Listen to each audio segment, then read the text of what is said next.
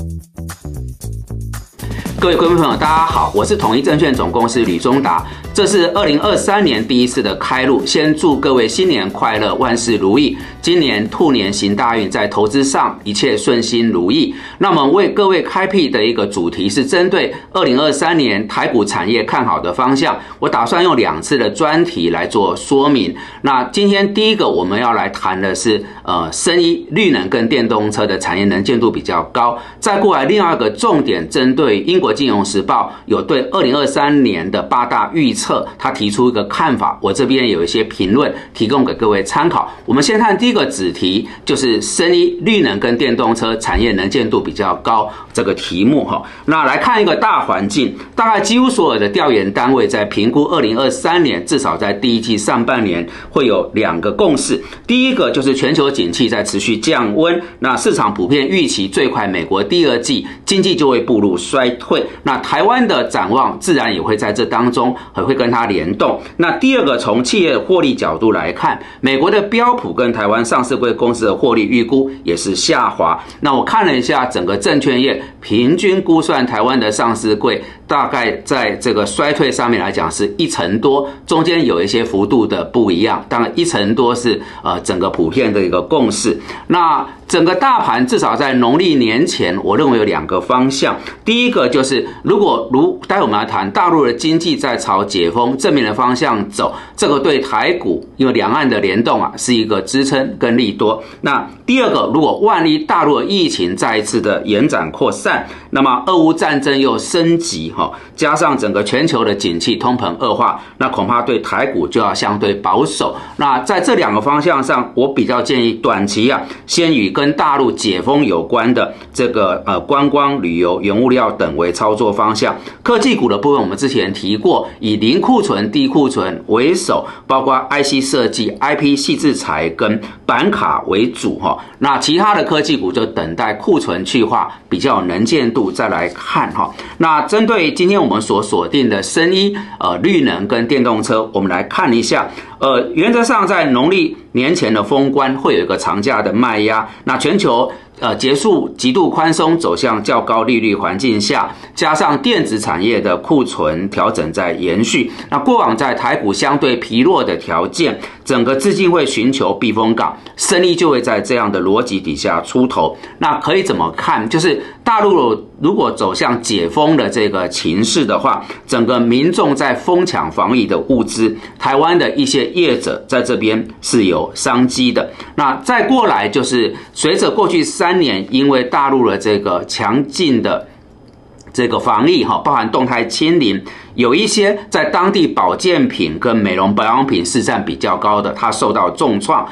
但现在因为基期太低了，随着解封走向一个正向的轨道，预期这边的商机也会凸显。所以，首先在生医族群里面看的是跟大陆解封产生联动的一些个股。再来就是高价的生医股，它因为有一些新药是专利权的延展取得授权，我想在高价股的生医在这个题目底下也可以做一些留意哈。那这是生医的部分。至于在这个绿能，我想主要是来自于政府。的支持，这当中，二零二五年台湾有三大绿能目标，分别是太阳光电装置容量二十 GW，离岸风电五点六 GW，再生能源的。储能装置容量是一千五百 MW，所以各位逻辑上很清楚，在整个景气如果动荡恶化，朝向跟政府支持联动有关的，这当中包含离岸风电、太阳能，还有可能可以去留意的是储能这个概念哈，包含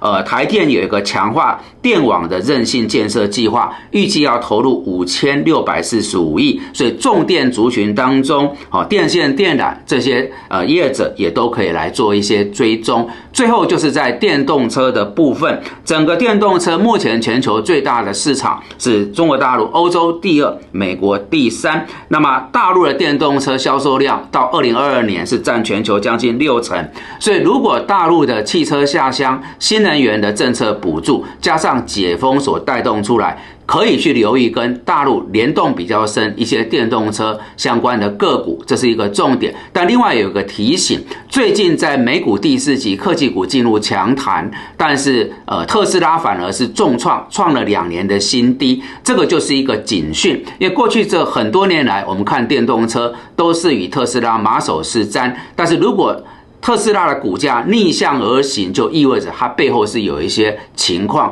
那我个人认为，主要的原因就是全球各大车厂开始投入电动车的经营。那么特斯拉只是其一，它已经不再是独占鳌头。所以在选择电动车的族群，可能就要去小心。不要只是在跟特斯拉有联动，应该是广泛可以接到各大车厂商机的这一块，会比较有能见度。那车用电子这也可以做留意。以上大概是我们第一次用产业方向来定位，像呃，生医啊，绿能里面的太阳能、离岸风电，那。包含储能、哈重电设备等等，到最后电动车，也许是目前来看能见度比较高的一个族群。我们后面哈下一次会用船产解封、内需消费的概念来谈另外一个大的产业方向。接着我们进入到呃第二个主题，就是有关于英国金融时报提出对二零二三年的八大预测。这个新闻各位可以找得到，我就不去念标题，我把里面几个重点很快的。